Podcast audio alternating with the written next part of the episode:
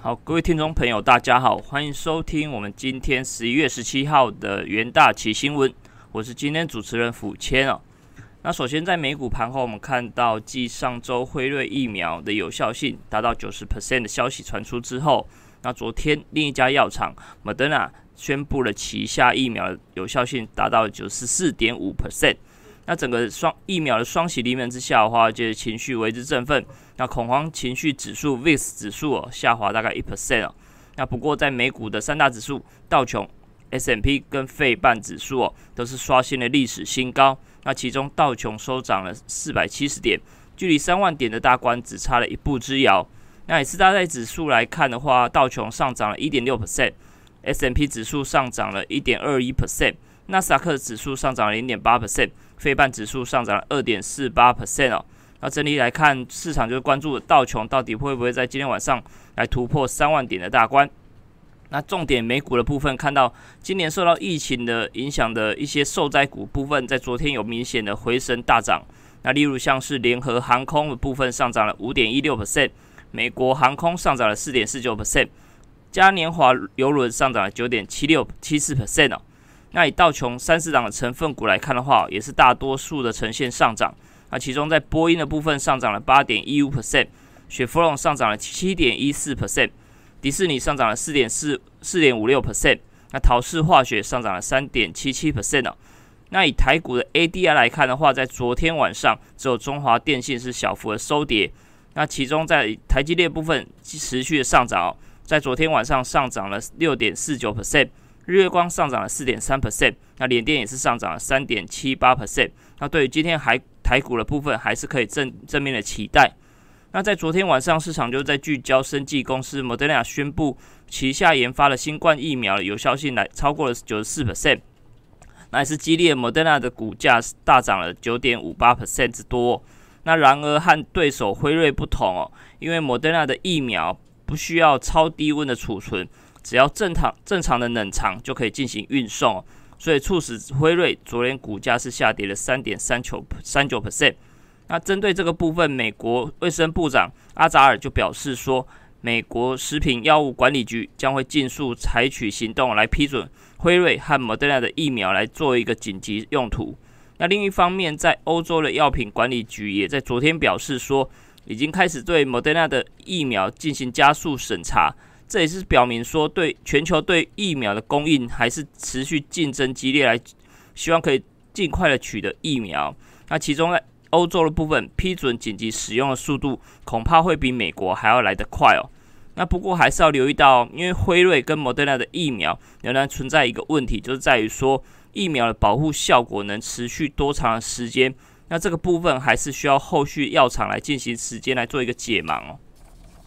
那在汇市的部分，看到在疫苗的一个激励之下，像是澳币跟纽元这些高风险性的一个货币，在昨天是进行了一个上涨。那不过在美国的部分，因为疫情严峻，然后有一些部分的地区还是进行封锁的部分哦。那市场预估说，Fed 还是会维持一个长时间的一个宽松货币政策，相对的就抑制在昨天的部分，美元大致上是呈现一个持平来做收。那另外一方面，在英镑的部分对美元是贬破了一点三二对对于美元哦。那其中投资人就是聚焦在英国跟欧盟双方之间的一个重启贸易谈判的一个进展。那在能源的部分，看到除了疫苗的研发之外，市场也是预期说欧佩克加将会继续来抑制产量。那这个部分也是抵消了市场对于利比亚增产的一个担忧。那另外一方面，数据也是显示说，中国和日本这两个大型的经济体经济复苏的程度，那以及中国的炼油厂在十月份的日均的原油加工量，也是刷了一个历史新高的数据。这个部分都是支撑那个油价在昨天呈现一个上涨。那其中纽约的轻原油是上涨了三 percent，那收在每桶四十一点三四美元。那布兰特原油上涨了二点四 percent，收在每桶四十三点八二美元哦。那由于新冠疫苗的一个研发，那以及像是中国的数据表现亮眼，那以及像是一些美国的部分，也是排除全国的大大型的封锁的一个利多政策之下，那也是激励在大众行情、大众商品的行情在昨天呈现走高。那其中像是铜价的部分也是上涨到了两年半的一个高点哦。那以整体蓬勃的商品指数，渴望回到二零一八年六月以来的一个高点。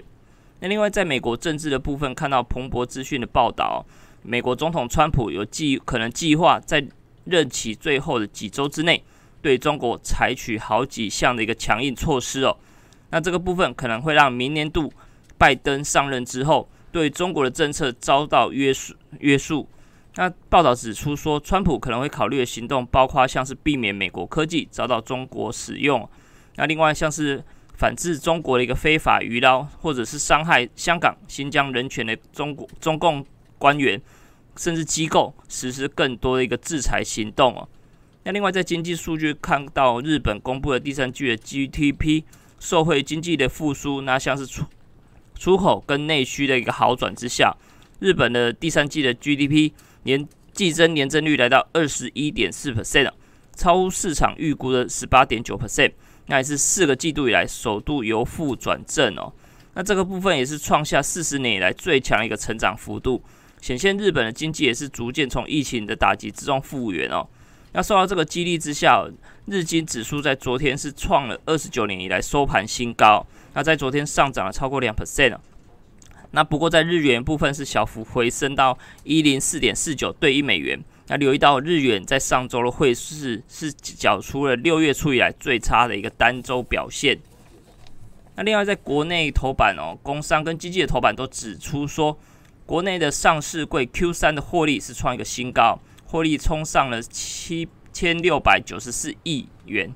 那上市柜的第三季的财报见喜哦。那尽管台币在单季是狂升了五点三四角，那不过全体的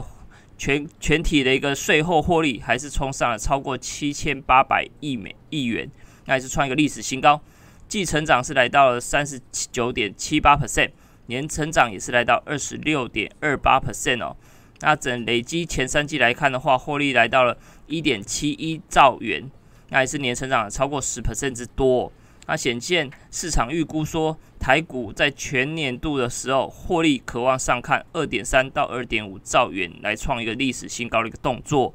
那另外在昨天的部分，台积电股价呈现开高走高，并以四百八十四元来做收，改写一个历史天价。那涨幅超过了四点七 percent，那市值也是推升到十二点五兆元。那根据彭博社的预估统计来看的话，台积电的市值已经正式超越沃尔玛，名列全球第十一大的市值公司哦。那有机会来进一步挑战第四名的 Visa。那台积电主要就是受惠到像是苹果、高通、辉达这些是主要的客户的追单之下，那产能持续性的一个满载啊，而且直到明年下半年订单还是呈现一个满载的情况哦。那也是带动像是一些台积电的概念股呈在昨天呈现一个上涨的一个动作。那台积电除了现股交投火热之外，那其实零股交易也是报一个市场一个人气哦。那在昨天盘中零股成交股数来到七十九七十九点一九万股，那盘后也有十四点五九万股的一个成交，合计来到了九十三点七九万张，那还是创下台积电零股交易史上次高的一个记录哦。那昨天国泰金的部分在下午是举行第三季的一个法说会哦。那累前三季的一个累积税后获利来到六百四十四亿元，那 EPS 来到四点五五元，也是超越去年全年的一个表现了。那主要反映到投资收益的良好。那国泰金受惠在资金融资产的一个价格回升和获利的益助之下，净值也是持续性的一个回升，累积到第三季的净值达到了八千两百四十六亿元。那以整体来看，国泰金的总经理就表示说。在明年度还是渴望呈现一个金牛年哦。那由于台商回流，那甚至美商也是增加对于台湾的投资，那所以相信明年国内的一个股市哦表现会更加亮眼。那以上就是今天为你会诊的元大旗新闻，我们明天见。